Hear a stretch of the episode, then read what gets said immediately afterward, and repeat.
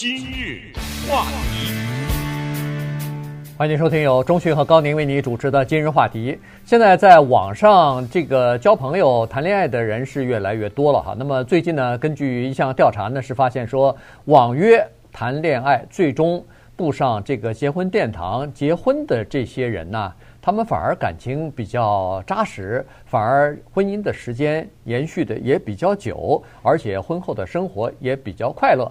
那今天我们就来看看为什么会是这个样子。这我们两个没有什么资格谈这个话题哈，因为呢，我们两个没有在网上交友的这个经历，我们的生活的年代呢早于那个年代，但是我们早生了三十年，是是，但是我们两个共同都认识，而且各自分别认识，在网上找到了他另一半的那些人。对，而且嗯，我后来也想了想，反正我所认识的那些。通过网站最后结成夫妻生孩子什么那些都没有离婚的，嗯，而且我们今天讲的这个结果啊，这个研究的结果是从美国的芝加哥大学到康奈尔大学到瑞士的大学到欧洲的其他的一些国家大学，他们大量的做的研究的一个结果，所以特别的有趣，因为我们可以想象这种在社交的平台上，在新媒体上交往的这种渠道。那绝对是给社会学的研究者和心理学研究者提供那个肥沃的土地啊！嗯，那简直太多的研究，因为什么？这里面的数据特别的棒啊！你长得什么样子？你多大？你的呃体重多少？你的兴趣是什么？男的、女的、老的、少的，所有的这一些呢？那简直是研究起来，如果你在那个跟踪他们啊，在结交了以后的结婚了以后的情况的话，那确实是太宝贵的经历。再加上呢，我们也知道过去有一句话叫什么“千里姻缘一线牵”呐之类的。那古代的时候，或者再稍微早个几十年，那个人和人男女之间交往的渠道非常有限，所以那个时候就有一个东西叫做介绍对象。那所谓介绍对象，就是因为我自己没办法认识，所以呢，只好托人给介绍一下。但是那个局限性也很大。那直到最后呢，有一个特别，嗯，有人认为也是挺惨的一个结果，但是也没办法，就叫做登广告征婚，啊，只能是说我谁谁谁，我收入多少，我有房子多少 多少平米，我希望什么，但是没有想到的就是原始的这种登广告征婚，当到了国际网站上以后，那这个交友的范围扩大了以后呢，才发现。原来这是一个这么好的一个方式，是啊，呃，原来这是这么一个能够稳定关系。那今天就回答这个问题，就是为什么这种方式要比其他的传统的方式要更好？对，一开始啊，其实我们曾经讲过这个话题啊，就是在这个网约时代，在这个网上交友的这些网站一个一个出来之后呢，有一些问题。你比如说，男的会把自己 抱得稍微好一点，个儿高一点。体重瘦一点不行，收入高一点不行，因为你撒谎是有代价的。没错啊，一开始你可能会这样子，但是逐渐的，你和真正的人见面以后，这一切都破灭了。对，怎么办啊？对，这怎么办呢？所以现在发展到比较成熟的时候呢，反而它的优越性体现出来了。就是说，你如果在网上交对象的话，那么实际上你在比如说你自己是什么样的一个人，以及你想找什么样的一个人，这两个最关键的问题上。你倒反而必须要非常真诚的来对待了，嗯，你必须要非常真诚的要告诉对方，而对方也会告诉你，这样大家不会不会浪费时间嘛。所以在这种情况之下呢，哎，变得比较真诚。对，问题是这样的哈，我们自己想一想，你上一次写一个短文介绍你自己是什么时候？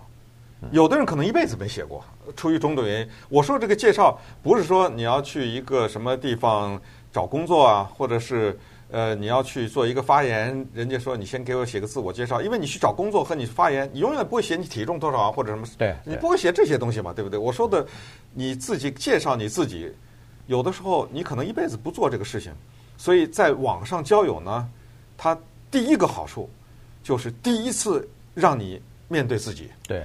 真实的面对自己，你要向外人呈现出来，你到底是什么人？然后，其实我们平时说的多，做的少，什么呢？就是到底我们是想找什么样的人啊？有的时候其实特别模糊，是，并不是特别的清楚。可是，在网上呢，你明白一个道理，叫缩小包围圈。你写的越多，就是你希望交友的那个人是什么样，你的成功率越高。嗯，比如说你可以写，我希望他是一个信仰这个宗教的人呐、我希望他不吃肉啊，我希望他呃年龄在多大多大呀，我希望他受过什么教育，我希望他喜欢或者不喜欢户外活动啊，我希望他喜欢宠物或者不喜欢宠物，你就想吧，反正你能想到的都往里填。这样的话呢，网站它是一个电脑系统，它的计算了以后，它唰的一下，它给你的都只是符合你的条件的人。你想想这个成功率能不高吗？对，对不对？对。而且呢是这样子，你仔细再想想，他在交友网站当中，你认识的人，首先这个目的基本上都是共同的，也就是说，大家都想在这个上头找的是对象，是要可能会走到结婚殿堂，可能是最后要牵手的那个人。嗯。所以大家在这个方面有了一个共识。也就是说，如果你只想玩玩，只想什么，那有别的网站。啊，是知道吧？哎，那个有的有无数的有无数的网站可以让你去。我们只能假设每个人上到这儿来都是想要找一个结婚的对象的。那么确实也都是差不多，也就是这个样子。大部分人是这样。所以呢，你和这个同学之间的交往，什么谈恋爱、朦朦胧胧的那个呃交朋友，那个是不一样的。同学之间、朋友之间，或者是你朋友的弟弟、哥哥呃交交往什么的那个。你交的时候呢，你并没有明确的说哦，我们以后可能发展成对象，所以那种交往呢，有的时候会后来会失败，原因就是很多话在之前没讲清楚。可是，在网站交往的时候呢，他首先要问对方的就是你，比如说，哎，这个这段关系你准备朝哪个方向发展啊？哎，这个你婚后想要做什么样的，呃，就是是期待什么样的生活？我们两个人在一起的话，呃，或者说。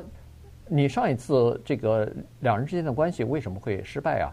等等这些话呢，是熟人之间是朋，就是比如说同学之间不太好意思当面问的。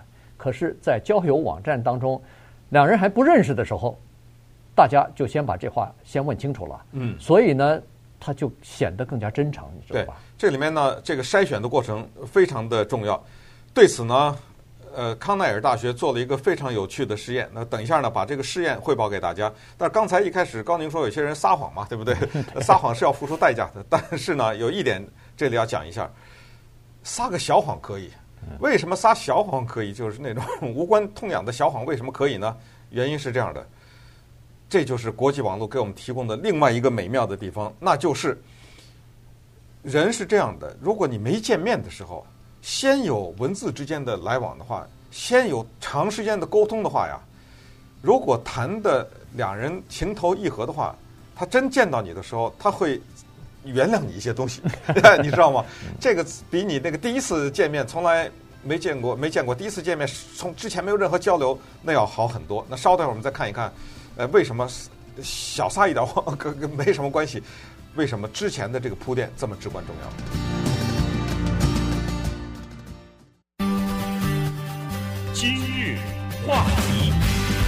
欢迎继续收听由中讯和高宁为你主持的今日话题。呃，当人们第一个哈、从这个 Walkman 从这个随身听戴上耳机开始呢，就已经走上了一条叫做孤独和与其他人隔离的这样一条路。那么我们现在有了手机之后呢，在手机上的时间就越来越长了，也就是说朝这条路走的就越来越远了。但是呢，现在有这么一个机会。让你伸出手来和对方进行联系，那这个就是网约上头的，就是网络上面的约会的这个网站啊。所以现在逐渐的也越来越成熟了，有了大的这个数据之后，有更精确的算法之后呢，它给你的匹配啊也就越来越准确了。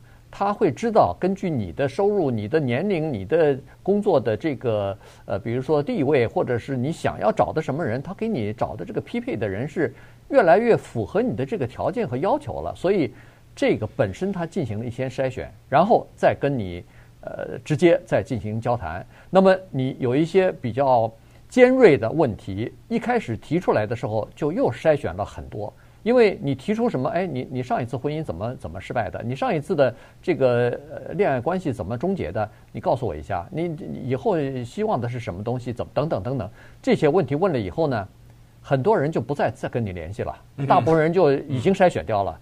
也就是说，你并不是想找那些人，那些人可能也不想找你。剩下来回答你这些问题，跟你再继续保持联系交谈的，反而是有可能发展成对象的那些人。嗯，啊，刚才讲过康奈尔大学做的实验，其实芝加哥大学啊、瑞士啊等等大学都做过类似的实验。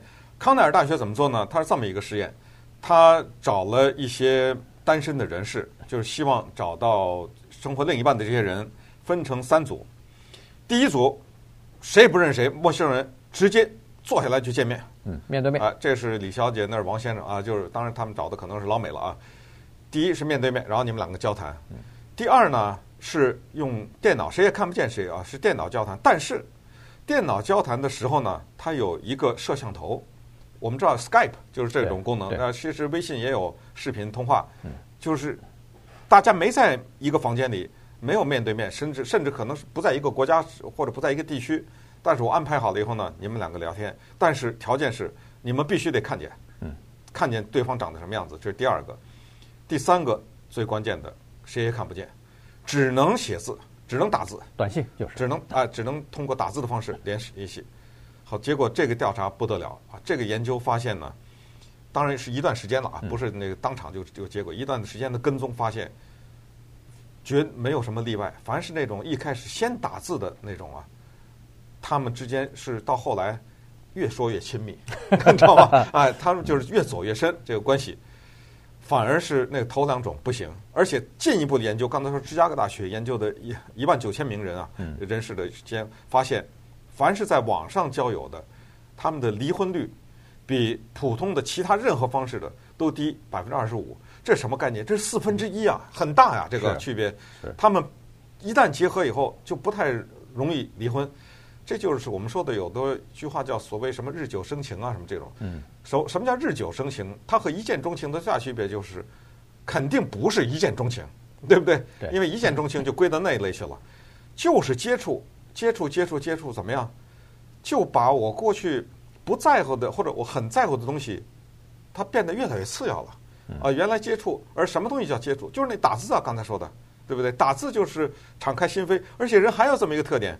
我们在广播电台工作也知道，那种打电话进来的人，越是对陌生人，他愿意越容容易讲真话，你知道吗？因为他没有什么戒心嘛，反正你也不知道我是谁。而且不，我说了以后不行，不行就拉倒了，不行就算了。对对对，这个没有任何感情 投入，所以也无所谓，对不对？没错，对对。结果凡是这样的，反而他。当然，很多人就是因此而断掉了。但是问题，但是断掉好事啊！啊，是是，他就等于是帮你筛选了一部分，提高效率了嘛？啊，没错。那么，凡是跟你一起聊天的，他说他的那个上一段的伤心事，你说你的，反而两人有了默契，有了共鸣，哎，他们就逐渐的就往进一步在发展了。所以，这些这些东西呢，就是相互之间的投入和相互之间对自对方的这个呃真诚的坦呃就是表白啊。实际上是感情的基础，对，其实有了基础了。有一个东西，我就举一个例子，就比较能说明问题，就是所谓年龄的差距。一般来说，这个男女差个什么十八岁啊，什么二十岁啊，嗯，要是在生活中就比较难，你知道吗？可是，在网上有很多这种年龄有相当大的差距的人，为什么？因为这就是刚才说的沟通，他一下把这种差距呢给缩小了，也可能。一个女的，我们拿一个女性来举例，她可能永远没有想到我会找一个人比我大十五岁或者大多少岁。你要问她的条件的时候，她也可能把这个放得特别特别的靠后，就是这这绝对是最后考虑的。但是在接触的过程当中呢，她可能遇到一个年龄比她大的，但是她她才发现原来，呃，比如说完全是同龄的，或差几多少一两岁两三岁这种啊，呃，大家谈不来啊，哎，谈不来，就是就是关怀也不够啊，或者怎么是种种吧。那个呢？呃，经验可能已经离了三次婚了，对，呃，也懂得了，呃，女对女性也增加了一些了解，也懂得关怀，也承认自己过去犯了哪些错误什么的。你知道，我们人是这样的，尤尤其是面对陌生人哈，他说几句那个温暖的话呀，那抵抗力特别低。我们你知道吗？就是说，一个完，因为你想一个完全不认识你的人，我跟你讲，我一个事儿，我有一次受了伤了啊，受伤受什么伤不重要，去医院，而且还去了急救。呃，不是躺着进去的啊，就是急救。然后有一个旁边有一个护士，这个护士她不是照顾我的，是我那个医生是个男的，那个医生在那儿帮着我弄好弄到到弄好，他离得远远的，嗯冲着这边一笑，就因为看我这边包扎好了嘛，一个竖了个大拇指，然后我当时这个一幕印象很深，你知道吗？因为这关你什么事儿啊，对不对？你根本不理我，但是一个完全的一个陌生人，在那一刻突然之间向你示出这样一种温暖，而且不是也也不是华人，你知道吗？所以不是跟那个什么我们做不做节目什么是不是东西一点关系都没有。就是那一刻，我特别的印象非常的深。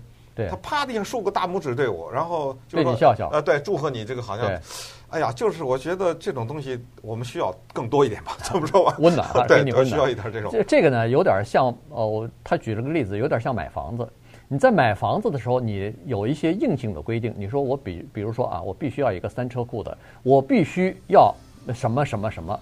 但是当你看到一个房子的时候，你突然发现三车库没那么重要了。